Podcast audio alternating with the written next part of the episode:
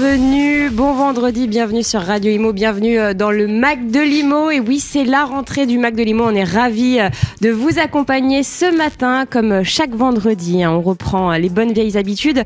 Pour ce faire, je suis évidemment avec Sylvain Lévy-Valency. Bonjour Sylvain. Bonjour Véronique. Bah, merci, ça commence bien. Alors non, c'est toujours Bérénice. Moi, j'ai pas changé de prénom pendant les vacances. non, non, mais je dis ça à ceux, qui nous écoutent, puisqu'on reprend, ma chère Bérénice, on reprend ce Mag de Limo avec quelques petites nouveautés. Et d'ailleurs, euh, on va annoncer, euh, si vous êtes d'accord, que c'est vous qui allez euh, chapeauter la prod et la rédaction de la matinale du vendredi. Exactement. Le Mag de Limo, qui est un peu notre mag phare dans notre groupe. Tout à fait. Et puis, alors, on va quand même présenter notre invité qui est là aujourd'hui, monsieur Fabrice Le Sachet. Bonjour. Bonjour. avec de multiples casquettes, hein, président d'Immobilière 3F, président d'Erigère, porte-parole, vice-président du MEDEF, président fondateur aussi d'AREA, bref, que de casquettes. En tout cas, c'est un honneur de vous recevoir euh, dans le Mac de Limo ce matin pour la première. Euh, voilà. Alors, on est en direct. Euh, j'ai quand même une petite info pour ceux qui ne sont pas au courant. Ah oui, mais je pense que tout le monde est au courant. je pense que tout le monde est au courant, mais quand même, j'y tiens. voilà, une petite musique God Save the Queen. oui, la, reine Elisabeth II nous a quittés hier dans son château euh, de Balmoral en Écosse. Ça y est, le, roi Charles III va prendre sa succession et il devrait euh, s'exprimer aujourd'hui. Voilà, on attend le monde entier euh, à les yeux rivés sur, sur le roi. On attend qu'il s'exprime aujourd'hui. Voilà, une grosse nouvelle. Euh, une petite réaction, euh, Fabrice La réaction, je crois que comme la plupart d'entre nous, c'est un personnage public avec lequel on a vécu. Moi, je suis né en 1982, donc euh, c'est quelqu'un bah, voilà, que j'ai vu à de nombreuses reprises sur les écrans télé télévisuels. Et puis, il y a aussi, je pense, dans ses prises de parole rares, toujours de la sagesse qui était à destination pas seulement du public euh, anglais, mais aussi euh, plus largement euh, du monde, de l'Europe. Et je pense que c'était, on peut s'incliner devant la mémoire de ce personnage. C'est vrai. Alors c'est vrai que le, 70 ans de règne, hein, c'est le, plus long règne. C'est le, plus long, règne. Et d'ailleurs, c'est intéressant parce que c'est Élisabeth II. Élisabeth II, il y a eu deux Élisabeth qui ont marqué l'histoire euh, l'histoire euh, anglaise, avec Elisabeth Ier, qui a été aussi un très long règne, hein, qu'on a appelé l'âge d'or, et puis euh, la, la, la, reine Elisabeth II, qui a effectivement connu euh, des guerres, des bouleversements institutionnels absolument incroyables. Et, et c'est fou quand quelqu'un disparaît euh, du paysage. C'est un peu quand on a perdu aussi le général de Gaulle. On, a, on estimait qu'il était inamovible, que c'était un homme, c'était l'Iron Man. Et ben non, euh, ils sont aussi appelés à disparaître et à rejoindre finalement la postérité, la légende, l'histoire. Et je pense qu'on on vivra certainement des années sur un examen de l'histoire euh, de, de, voilà de la couronne d'Angleterre parce que euh, cette cette personne cette la reine Elisabeth II a, a traversé des, des, des, événements absolument incroyables et il était d'ailleurs improbable qu'elle soit euh, qu'elle accède au trône puisqu'elle était euh, euh, quatrième dans l'ordre de succession. Et c'est un concours de circonstances incroyable euh, mm. qui a fait que son oncle a abdiqué à cause de ses relations euh, euh, où il a privilégié sa relation intime avec une, une, femme américaine qui était divorcée, pas tout à fait d'ailleurs à l'époque. Ça se faisait pas, ça se faisait pas du tout à l'époque. Hein. Oui, ça se faisait pas du tout. Et puis et puis après, elle a imposé son mari, il faut le savoir, hein, qui était qui était pas d'origine anglaise, hein, qui était d'origine mm. allemande, hein, d'origine prussienne, le, le, duc d'Édimbourg. Et ensuite voilà, il y a eu un, un succession. Comme quoi, quand l'histoire est appelée à se réaliser, pouvez faire ce que vous voulez. C'est le destin, tout Sylvain. se réalise. Et le destin, c'était que Fabrice Le Sachet soit là aujourd'hui également avec nous. Alors euh, Fabrice, bon bah voilà, c'est une matinale euh, où on va vous découvrir, on, ah. va parler de vous, on va parler de, de vos casquettes. On a un peu inversé le Bérénice, on peut le dire. On a bousculé notre notre calendrier puisque normalement la première heure, les amis, euh, comme c'est l'usage, est destiné à l'info courte immobilière de la semaine. Là, ce et sera le portrait, c'est du 8-9 heures. Et pour des raisons de timing et parce que Monsieur Le Sachet est très occupé, non, mais je, je, travaille. Hein, je travaille. En fait, en fait j'ai qu'une seule occupation professionnelle qui est mon entreprise. Tout le reste de mes activités, c'est bénévole. Donc c'est Et donc, je peux pas. Ouais, exactement. Société de négoce d'actifs environnementaux. Et donc, moi, à 8h30, je reçois un client à mes bureaux Et donc, si on met pas des priorités à un moment donné, c'est le bénévolat, c'est sympa. Mais on l'a fait avec beaucoup de plaisir parce que euh, bon, euh, tout le monde le sait euh, dans notre groupe, on, apprécie beaucoup Fabrice Le Sachet. ce que j'apprécie moi surtout chez vous et je voulais vous le dire en, en préambule, c'est l'attachement et l'engagement. Alors ça peut paraître paradoxal, mais aujourd'hui l'attachement et l'engagement dans notre pays, c'est pas si c'est pas si répandu que cela. Et donc je, je trouve ça assez sympa qu'un patron incarne l'engagement euh, en mettant haut nos couleurs dans un pays où on peut dire qu'on est patriote sans être réactionnaire. Voilà. Voilà. Oui, bah, bien sûr. Non, mais, euh, patriote, c'est pas une, une, tare ou une honte. Voilà. Bah, ça l'est de moins en moins, mais il y a quelques années, c'est vrai. Euh, je rejoins Sylvain, ça l'était. Là, depuis, je trouve que depuis le Covid, on c'est un peu, on est devenu un peu plus chauvin. Voilà, on. c'est même pas tant du, du chauvinisme, c'est d'essayer de faire en sorte que notre pays, qui est confronté quand même à de nombreux défis sociaux, encore une fois, je le répète, je suis né en 1982. Euh, depuis que je suis né, j'ai entendu parler que du chômage de masse. Hein. Ça fait euh, ah. que depuis 3-4 ans mm. qu'on entend qu'il est possible. Moi, je, honnêtement, d'un point de vue psychologique, quand on entend parler 30 ans du chômage de masse, on a l'impression que c'est un problème qui est indépassable, qu'on n'a plus de prise sur ce sujet. Et donc quand on voit qu'avec un peu de volontarisme, avec des choix politiques, avec des choix réglementaires, on arrive à inverser le cours des choses, ça redonne foi dans l'action. Et euh, on pourrait le dire aussi pour nos banlieues, pour nos quartiers euh, qu'on appelle prioritaires, où il y a euh, une balafre qui a été creusée maintenant depuis les années 60. Ah, je suis d'accord. À cause de qui ça, selon vous? À cause de. Il n'y a pas de, il a pas à pointer de, responsabilité particulière. D'ailleurs, je, d'ailleurs, hein. je, je supporte pas euh, ce procès qui est systématiquement fait aux générations qui nous ont précédés, notamment sur le climat. Il faut arrêter, les sujets ne sont pas les mêmes. Le sujet des émissions CO2 n'était pas au centre du débat dans les années 80.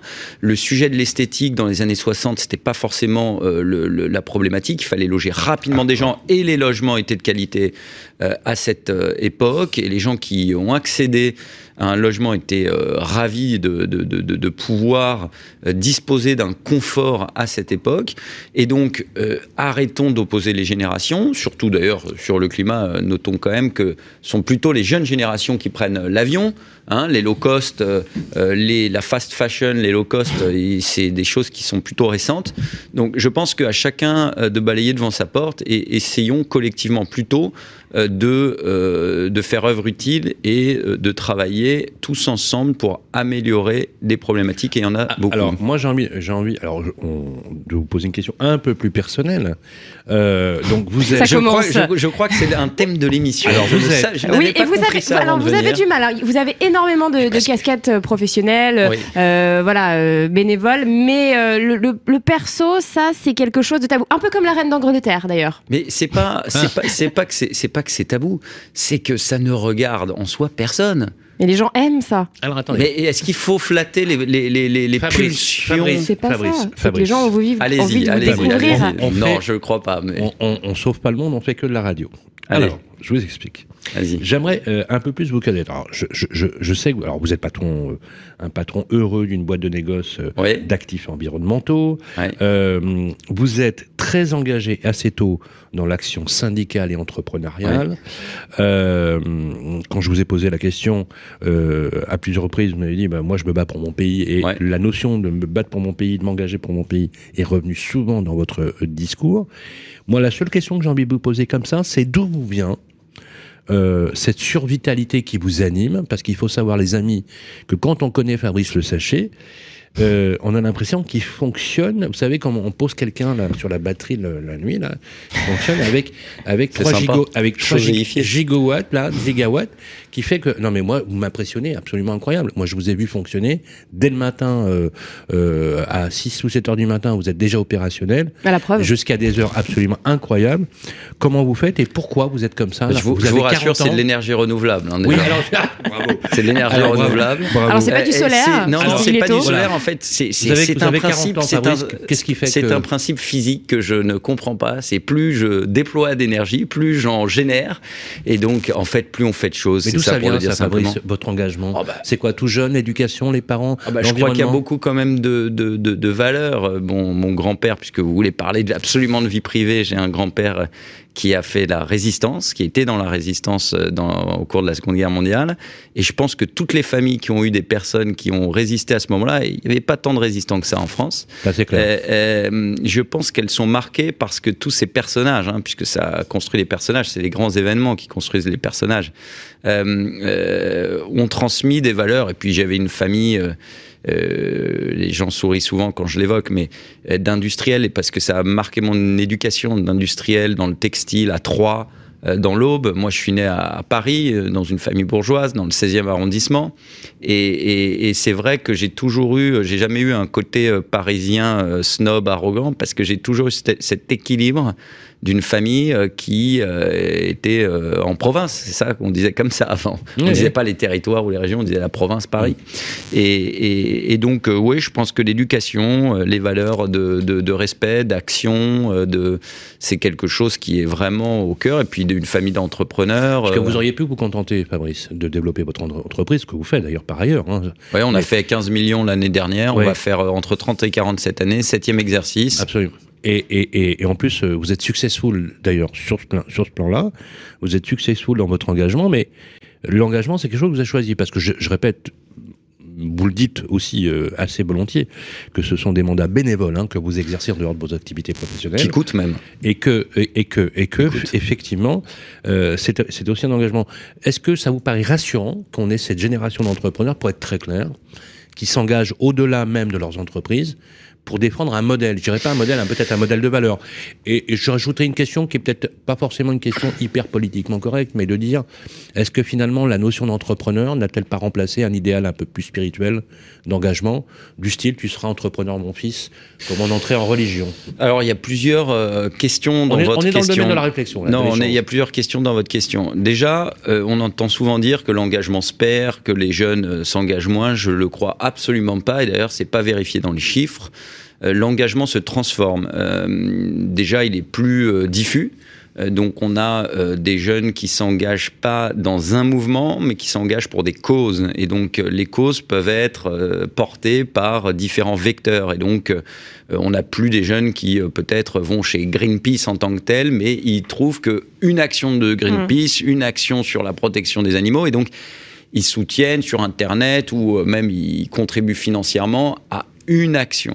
Et donc c'est peut-être euh, un engagement plus zapping, mais ça ne veut pas dire que c'est pas d'engagement du tout. Et, finalement, ça revient à l'évolution de la société, un peu plus individualiste, mais ça, c'est quand même des tendances euh, lourdes. Hein. D'ailleurs, on pourrait aussi s'interroger sur l'impact, euh, j'allais dire, du, consumérisme dans tout ça et de la survalorisation euh, de, l'individu par rapport euh, au, collectif.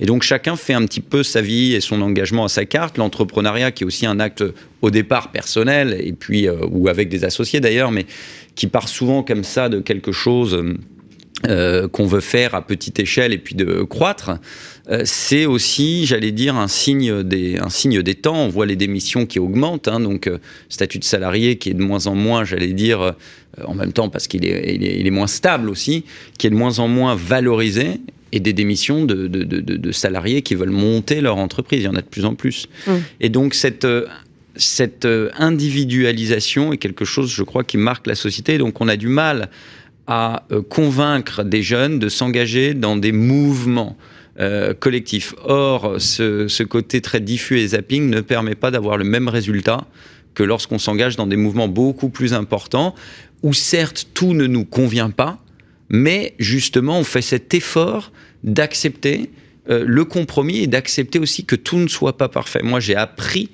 à accepter, à, me calmer, à comprendre que non, euh, tout ce que je souhaite ne peut pas être fait. C'est un apprentissage. On ne peut pas euh, tout euh, vouloir et tout réaliser comme on le souhaite.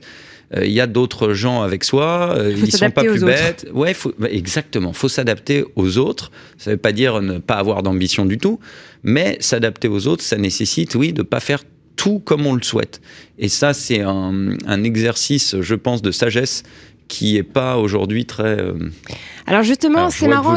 Non, oui, c'est marrant que, que, que, vous disiez cela, puisque c'est ce qui ressort un peu des témoignages qu'on a euh, qu'on a eu, puisque je rappelle, hein, dans le Mac de Limo, euh, on on a des témoignages de proches normalement ou de personnes qui, qui travaillent, de collaborateurs. bon, alors vous, on n'a que des, des, des personnes qui, qui, travaillent avec vous. C'était un souhait de votre part. Hein, voilà, vous ne vouliez pas vous étendre. Qui travaillent que dans l'univers du logement. Hein. Tout à fait. Pas dans mon entreprise. Alors, quoique, ah non, non, non, le dernier, c'est pas que pas que logement. Ah, Mais vous allez me dire tout ça. Voilà. Bon, alors il est 7h17. On va peut-être commencer avec le premier témoignage. On va l'écouter. Euh, il s'agit de Stanislas Jobé Duval. Euh, on va l'écouter puis on, en reparle juste après. Stanislas Jobé Duval, bonjour. Bonjour. Alors vous connaissez euh, bien Fabrice Le Sachet hein, puisque vous travaillez avec lui. Alors vous êtes directeur général d'Erigère. Comment avez-vous rencontré Fabrice Le, Le Sachet qui est président? Ah bah C'est tout simple. On a pris un rendez-vous, on s'est rencontrés à une terrasse de, café. Euh, Fabrice venait de prendre sa, présidence et moi j'arrivais en tant que, nouveau directeur. Et euh, les premières questions, ça, a été sur notre métier, sur notre profession et sur les enjeux de l'entreprise. Et ce qui m'a beaucoup frappé, c'est la, capacité euh, de Fabrice à comprendre extrêmement vite. Hein. Il faut peu d'informations pour que ça soit bien intégré dans, sa tête une capacité à, à, transformer ces informations en, en action. Et, et, franchement, la, la capacité d'écoute et d'assimilation est, est, étonnante pour moi et comme pour beaucoup d'autres, hein, je crois. D'accord. Oui, donc c'est ce qui vous a frappé en premier euh, chez lui? Ah oui, oui, c'est franchement le, le, le, premier, le, premier sujet qui frappe. Euh, alors il y a une question de, de, de vitesse d'intégration, de vitesse d'exécution. Et puis une fois qu'on a un peu compris les enjeux du métier, euh, sa force, c'est aussi de, de relier instantanément stratégie et action concrète. Et quand je dis action concrète, c'est action sur le terrain, avec des gens qu'on connaît ou qu'on va rencontrer, on prend des engagements et on réalise. Donc de, de, la, de la conception de la stratégie à la réalisation, il n'y a, y a qu'un pas. Et, et en fait, ça crée un moteur, et un moteur qui est très puissant un moteur euh, très puissant. Euh, est-ce que euh, comment comment est comment est-il au quotidien dans le travail vous qui, qui, qui travaillez avec lui? Il est débordé mais abordable. C'est-à-dire que son agenda est chargé mais il est facile à joindre. Et les moyens de communication sont très très faciles, c'est des moyens modernes. le contact avec tous les interlocuteurs est, est, je pense, très facile. Avec un outil particulier, c'est le tutoiement. Donc Fabrice tutoie tout le monde, ça, ça, brise, ça brise la glace, ça rapproche, et, et, et, on se parle beaucoup plus directement une fois qu'on se, qu'on se tutoie comme ça. Donc euh, facilité de contact, proximité, euh, même si euh, même si son emploi du temps fait qu'il est pas toujours très disponible, mais on arrive très bien à communiquer quand même. Un emploi du temps chargé, mais à l'écoute, on peut le dire. il est en à plateau. Est toujours disponible. D'accord, disponible. Il est en plateau. Un petit mot, un petit coucou Bonjour Fabrice, on attend de tes, de tes nouvelles. On a des enjeux importants à venir on va réaborder ça, je pense, à la rentrée. Eh bien, merci infiniment, Monsieur Jobé Duval. Merci beaucoup. Vous êtes gêné. Euh, oui, oui, je trouve ça extrêmement gênant, je dois vous dire. Euh, je merci hein, Stanislas, euh, très très sympa pour ces mots. Je trouve ça gênant en fait. Je suis totalement bon, c'est peut-être ma personnalité. Tu disais, vous disiez puisque ah bah voilà le tutoiement. le tutoiement. oui. Non mais Soyez naturel. alors, on, se tutoie parce qu'on se tutoie euh, hors antenne, donc euh, arrêtons de. Et, mais c'est pareil, le tutoiement, c'est pas pour faire genre hostile, c'est parce que. Euh, c'est plus simple. C'est plus simple, à moins que quelqu'un le, le, le, le, souhaite pas, mais je dirais qu'on a beaucoup de. Enfin, moi, je me sens en proximité réelle avec les gens. Moi, j'aime bien. Enfin, j'aime les gens. C'est pas un rôle. Je, dans le cadre de mes activités MEDEF, j'ai traversé 80 départements et c'est pas pour moi une tare d'aller à Saint-Dizier ou à Bar-le-Duc. Hein. Euh, quand vous arrivez au siège de 3F des Rigères, euh, bon, euh, à l'accueil, etc., vous tutoyez tout le monde de, de, de, oui, moi je, Oui, mais avec beaucoup de, de respect. On peut vous voyer sans respecter les gens. Hein. J'en connais beaucoup qui vous voient et qui respectent ah, absolument pas. moi, c'est parce que ça m'intéresse. La, la, la, personne qui est à l'accueil, ça m'intéresse de savoir où est-ce qu'elle habite, combien de temps elle met pour venir au travail, si elle se sent sent bien, euh, euh, de, de, de, faire une blague, de, parce qu'il y a une, une, une, humanité. Je sais pas, je me sens proche de ces gens. C'est des êtres humains, hein, donc c'est je traverse pas un hall sans m'intéresser à la personne qui est à, Alors, à Stanislas disait a dit une chose que tout le monde partage, hmm. parce qu'on a posé la question à plusieurs personnes. On a sélectionné trois, trois témoignages. C'est une alors en même temps, bien évidemment, on, est sympa, on est sympa avec vous, mais c'est vrai qu'il y a un dénominateur commun, une capacité à assimiler de l'information ex nihilo qui est assez surprenante. Euh, est-ce que finalement vous n'avez pas, euh, vous n'êtes pas un peu, j'allais dire, euh, j'ai un surdoué dans votre domaine. Mais, c'est Mireille Dumas en fait l'émission. Non mais sincèrement, en fait, je, vous, je, vous, dis la vérité, c'est vrai que ça me ça me gêne Et en général dans, ben parce que ça me gêne dans la société actuelle de survaloriser les personnes. Pourquoi? Parce que c'est pas parce la que je crois non mais non, de parler des gens leur ce qui compte c'est l'action et les résultats. Moi je préfère parler de ce qu'on fait, ce qu'on fait parle plus pour nous, euh, la façon dont on le fait, euh, Érigère ou 3F, c'est pas Fabrice Le Sachet. Euh, 3F, il y a 4700 personnes. Valérie, la DG est top. Stanislas qui s'est tapé Fabrice. la fusion. Non, mais je dis, je dis la vérité, c'est pas de la fausse modestie. je trouve que c'est un problème dans notre société. Pardonnez-moi, mon cher Fabrice. Je sais, c'est le principe de votre émission, donc vous allez la défendre. Pardonnez-moi, mon cher Fabrice. Mais enfin, vous vous êtes engagé politiquement dans le syndicat. Vous pas politiquement. Hein. À moins que politique, ça soit la vie de la cité. Ah, c'est la passion qui vous animait euh, à la base. Politique, ce n'est que la, vie, de la, cité. Dans ce sens-là, oui. Première chose. La deuxième chose, c'est que vous êtes engagé politiquement au niveau du MEDEF, c'est pas neutre. Et vous le savez. Vous rencontrez des politiques. D'ailleurs, vous avez euh, beaucoup d'activités sur l'Afrique continentale et je trouve ça super parce que vous avez une vraie passion pour ça et c'est très bien. Vous êtes battu pour le logement.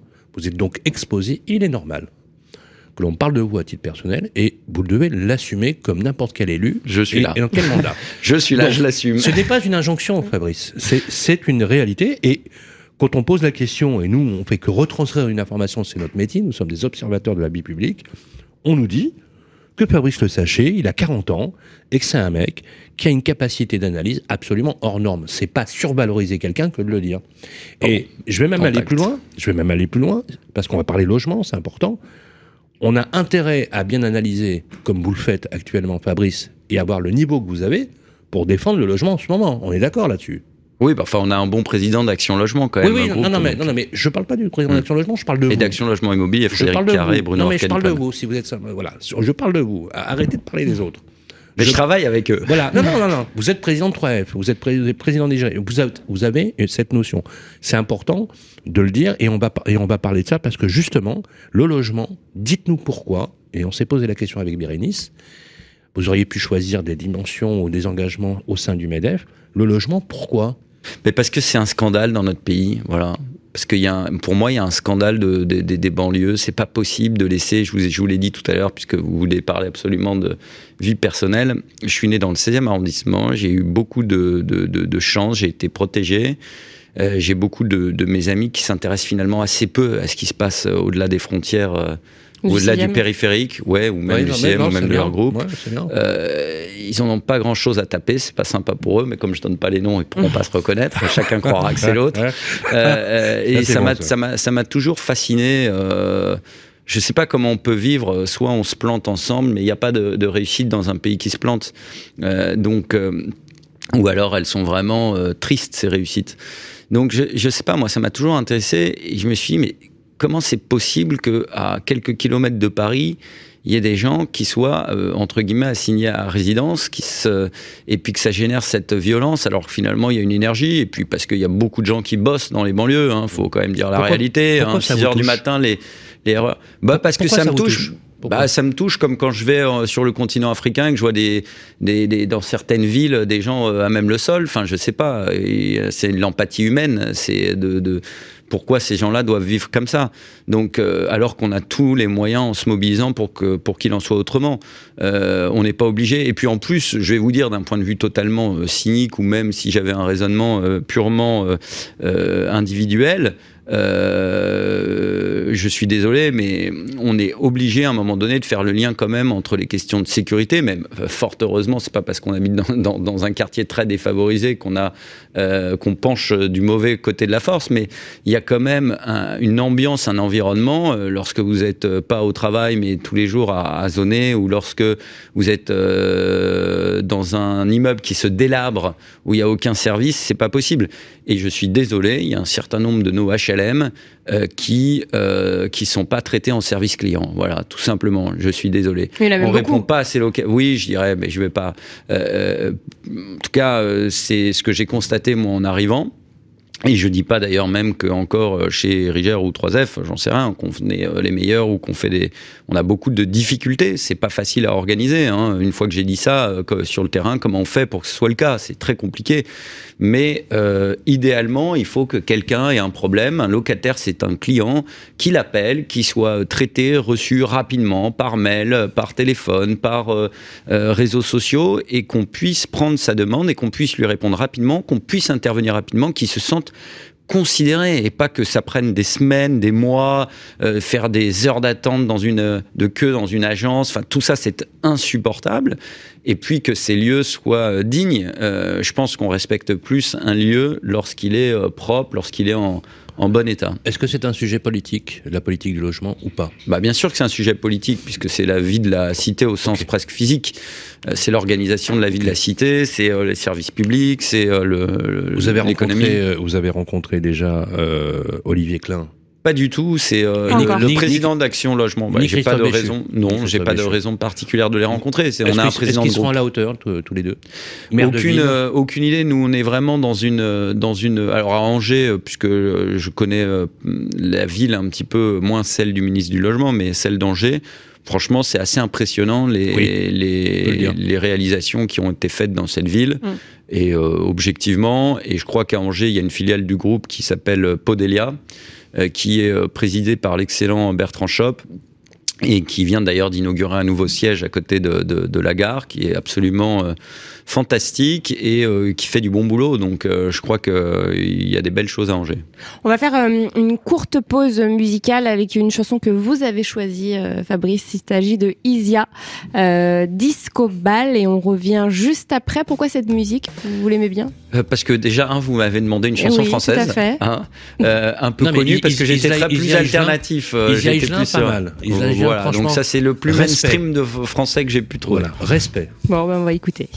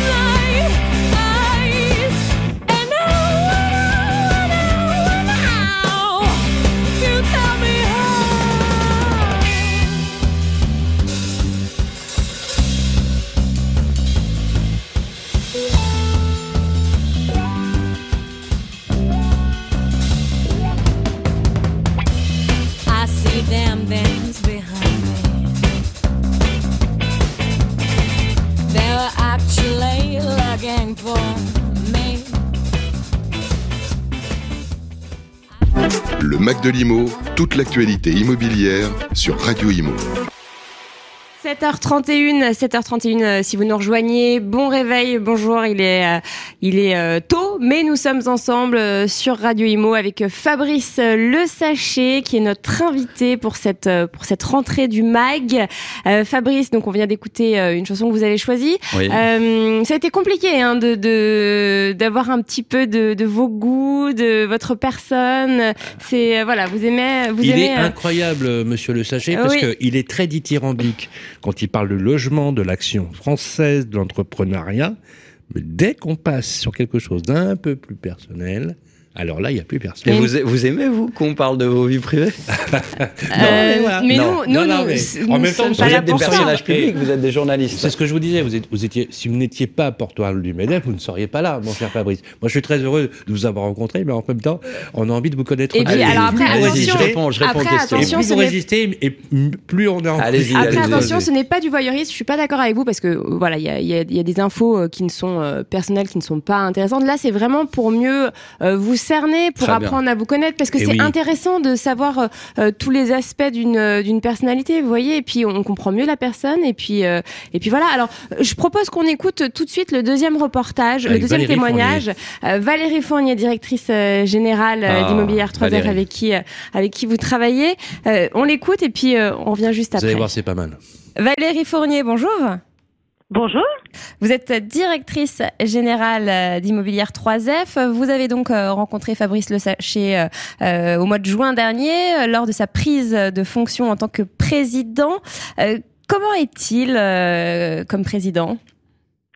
Comment est-il comme président? Il est à la fois extrêmement euh, attaché, je pense, à la, à la mission en tout cas du logement social et du bailleur social et à l'intérêt général, ce qui, euh, euh voilà, et, bien évidemment à l'intérêt en l'occurrence euh, du logement des salariés. Euh, et il est extrêmement déterminé à faire avancer les choses, à contribuer. Donc voilà, il challenge beaucoup ses équipes et, et il nous demande d'aller souvent plus vite, plus fort, euh, plus rapidement pour être plus efficace. D'accord. Donc il, aime être rapide et efficace. Il aime être rapide et efficace, exactement. D'accord. Et comment il les challenge, ses équipes? Comment il les motive? Comment il motive les troupes? Je pense qu'il motive les troupes par euh, d'abord euh, le fait qu'il est lui-même se contraint beaucoup et a, et a une activité extrêmement importante, que ce soit euh, dans son entreprise, mais aussi euh, dans, ses, dans les mandats qu'il prend. Donc, euh, il est lui-même très très engagé. Donc, ça oblige ses collaborateurs à, à essayer de le suivre ou à essayer en tout cas d'être aussi rapide que lui.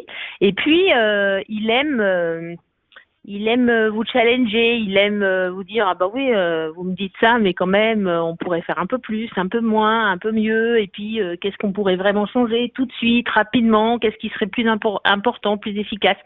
Donc c'est euh, c'est quelqu'un qui euh, qui ne se contente pas euh, de votre réponse immédiate, qui a besoin de vous challenger, de vous questionner, de s'approprier aussi la réponse. Et en sens inverse, c'est quelqu'un, euh, enfin c'est pas inverse, mais en tout cas ça pourrait être contradictoire, qui est, je trouve, par contre, extrêmement sécurisant pour l'équipe parce qu'il est en soutien. C'est-à-dire que c'est pas un challenge pour dire non mais euh, euh, je suis pas vous avez pas fait comme il faut ou etc. C'est pas du tout quelqu'un qui est dans la mise en cause.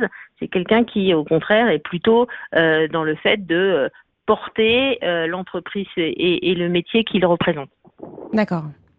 Et donc les équipes. Il est il est non seulement il, il mène les troupes mais il est également impliqué. Oui. Voilà. Et puis il est aussi là pour les soutenir voilà, parce que mm. parfois, euh, on a besoin de soutien. On a, euh, on a des, ouais, on a des difficultés, on a des gens qui sont pas mm. contents de nous, on a des, des accidents euh, opérationnels, et c'est important de savoir que votre président va va être là pour vous soutenir aussi dans les moments compliqués, en fait. Il est exigeant, mais en soutien. D'accord.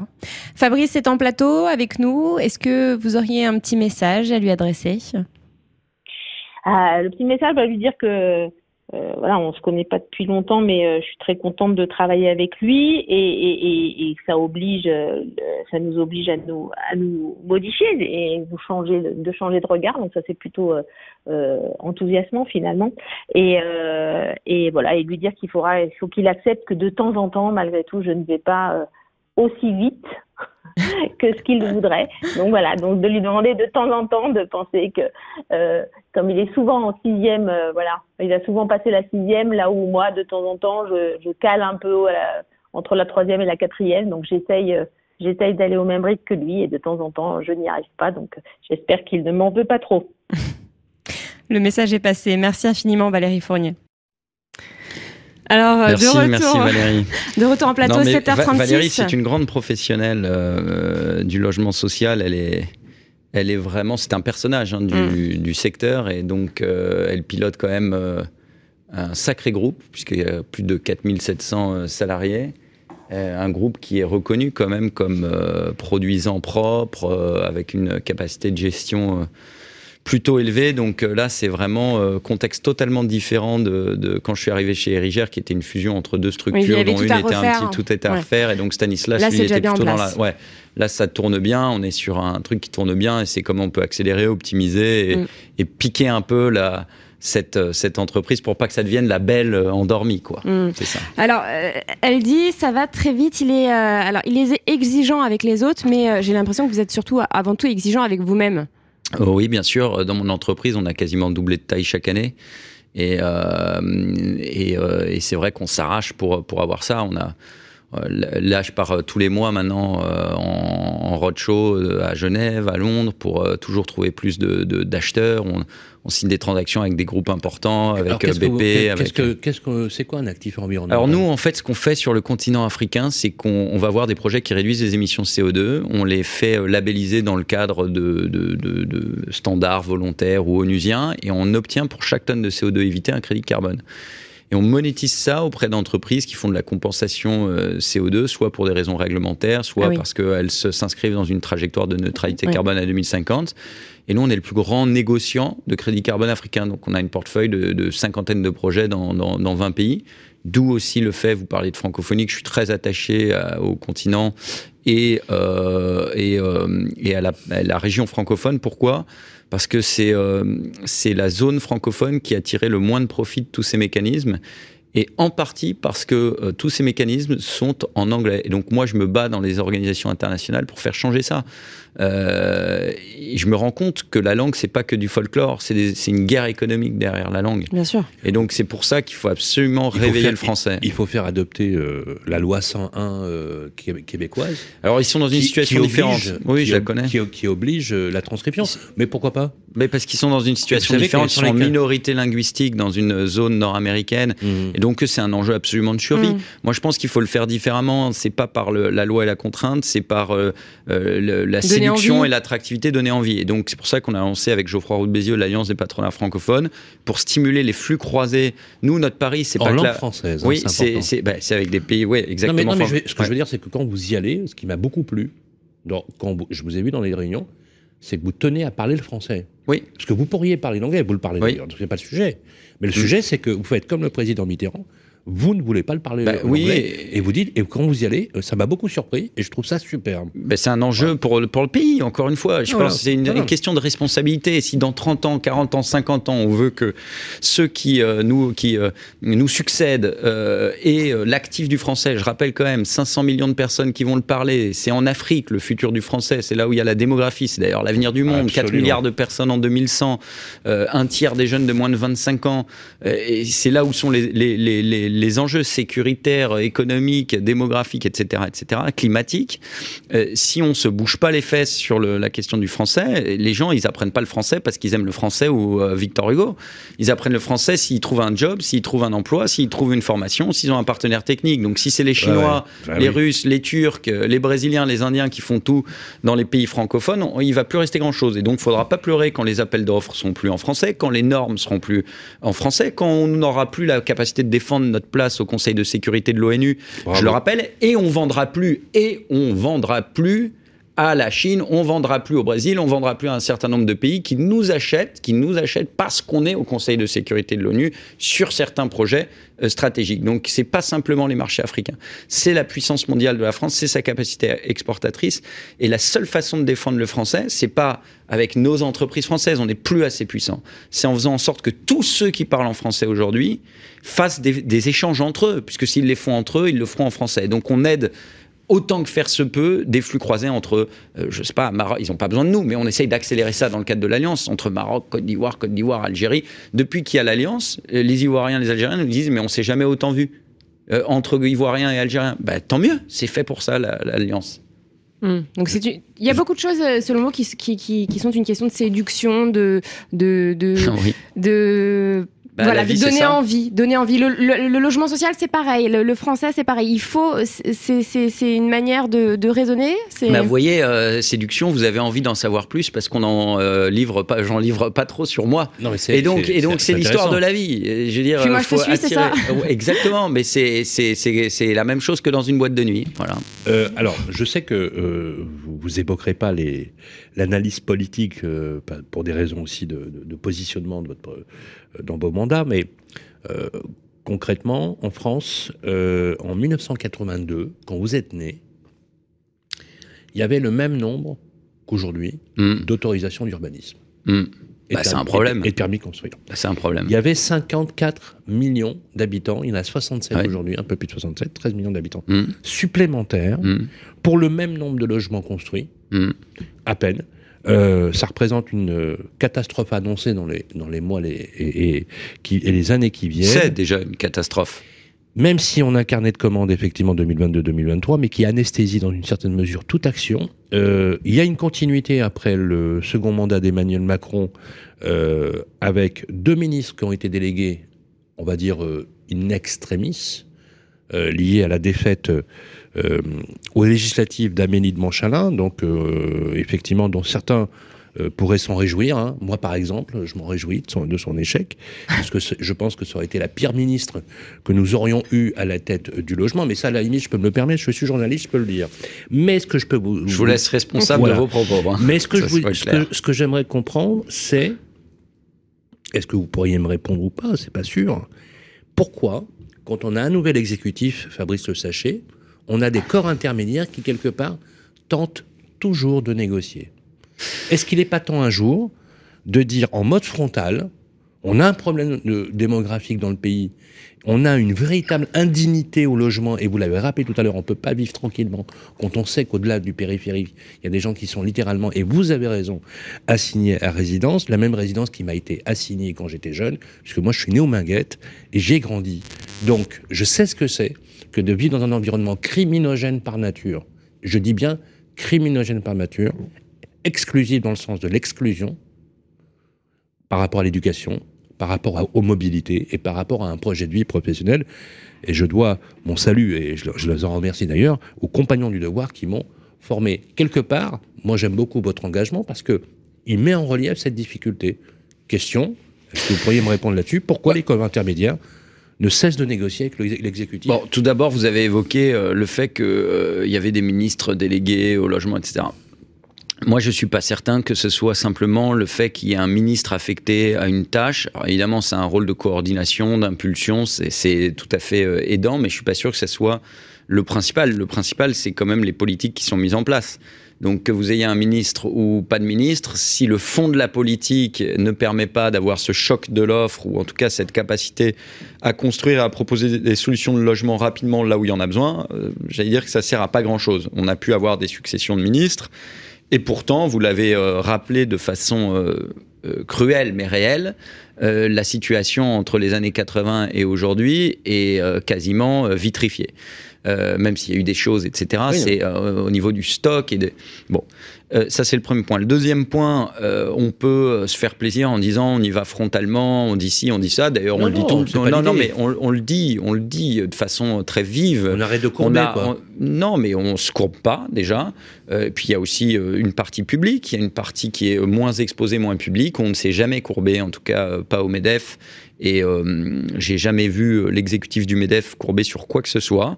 Euh, après, il y a des formes, des formes républicaines. On est des démocrates et on est des républicains. Je rappelle quand même que euh, chacun doit rester à sa place. Il y a un gouvernement qui est élu, élu par des électeurs. C'est la démocratie. Euh, et la démocratie sociale, c'est aussi l'expression des corps intermédiaires qui, c'est vrai, ont été euh, euh, peut-être peu respectés à un moment donné de l'histoire récente et même malmenés, mais euh, on fait notre travail, on est toujours là et on sera toujours là demain. Sur le logement, on a, euh, je vous le rappelle, vous savez très bien qu'il y a toujours un spectre fantôme qui rôde autour de l'argent d'action logement. On a un président Bruno Arcadipane euh, qui, qui est monté au créneau, Geoffroy Roux de Bézieux, les syndicats. Euh, Patrick Martin chez nous qui s'intéresse et qui suit beaucoup les questions de, de, logement, euh, bien évidemment. Et puis, euh, on a aussi des fédérations professionnelles, que ce soit Olivier Saleron au bâtiment, Frédéric Carré qui est, qui, vient, qui est issu du bâtiment, qui est maintenant à la mm. tête de d'Action Logement Immobilier.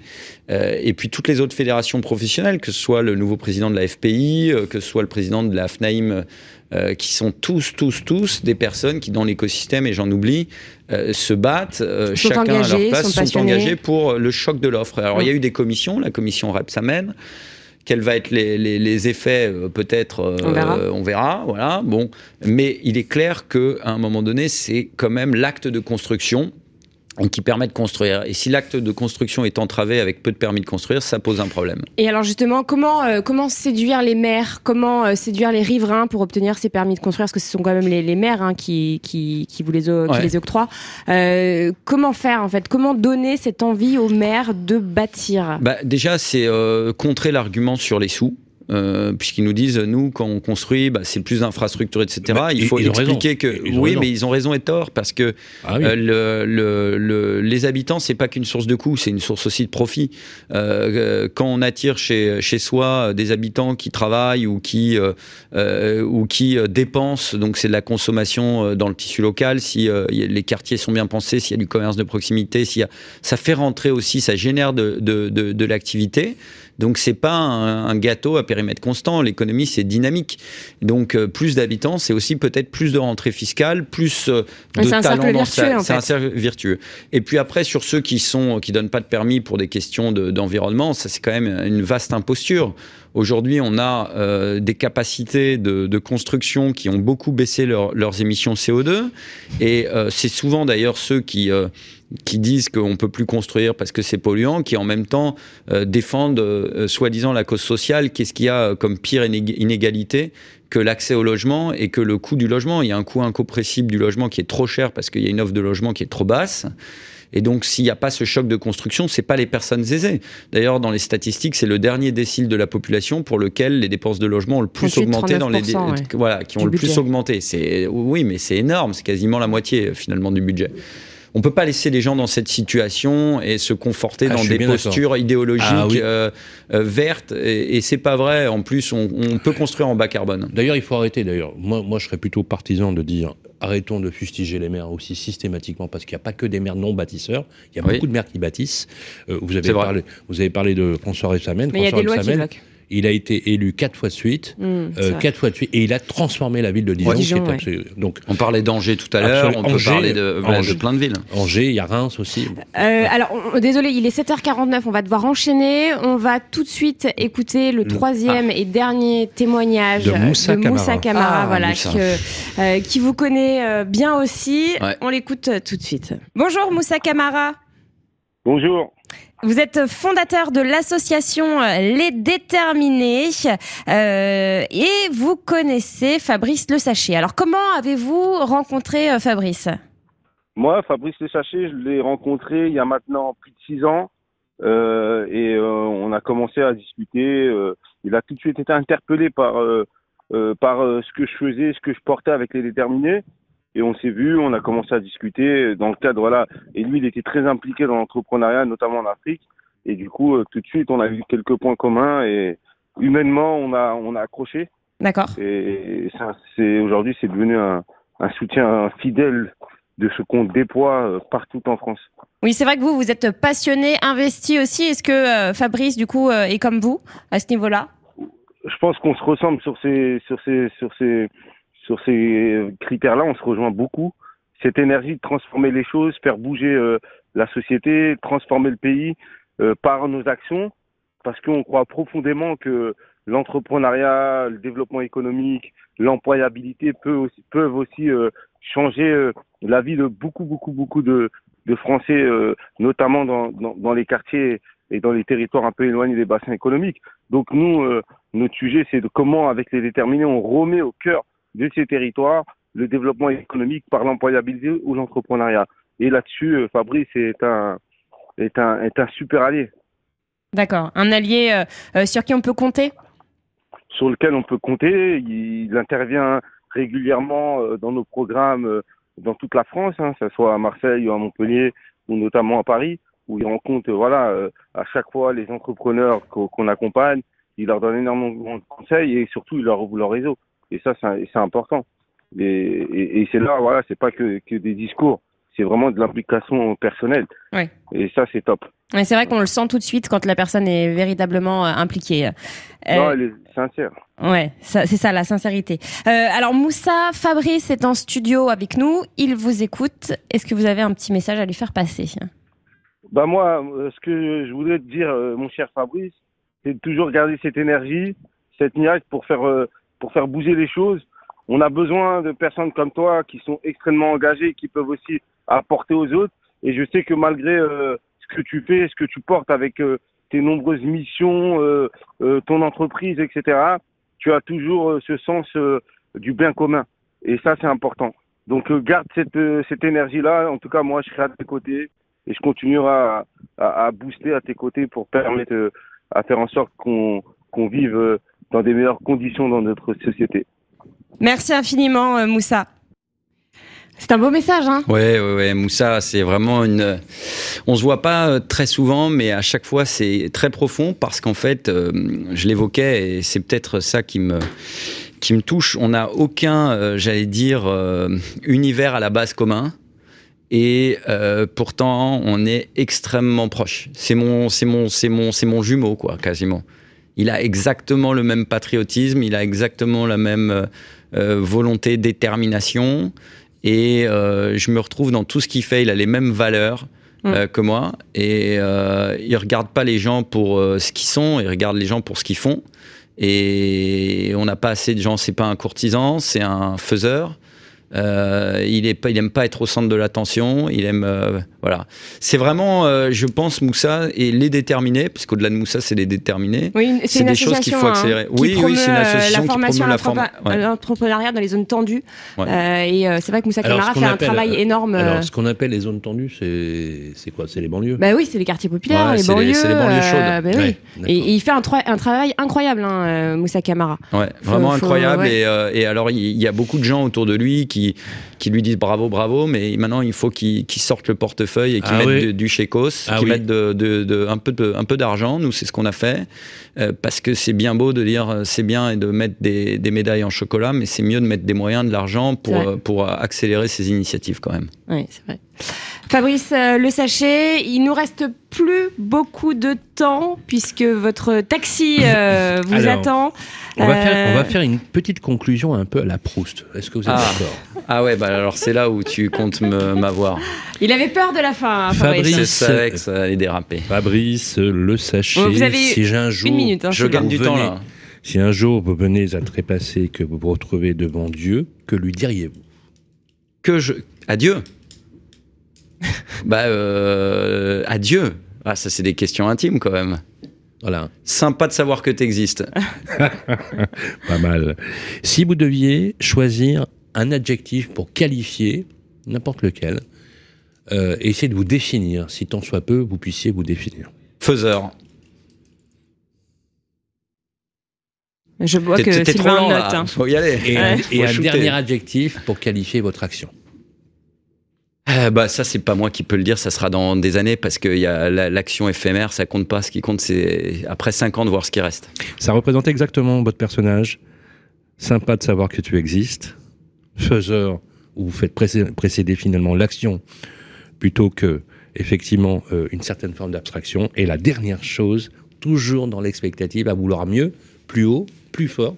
C'est ce qui caractérise Fabrice Le Sachet. On est ravi d'avoir passé ce moment avec vous. Merci. Merci d'être venu sur le plateau, Merci Fabrice Le Sachet, et puis à très bientôt sur les ondes. On a une musique encore quand même. On a une musique, votre musique. Et, on va se ah oui, la musique. Et d'ailleurs, pourquoi vous l'avez choisi cette musique ouais, Parce que c'est doux, Dreams, c'est les rêves, c'est les années 70, il y a un côté un peu flower power. On écoute à fond.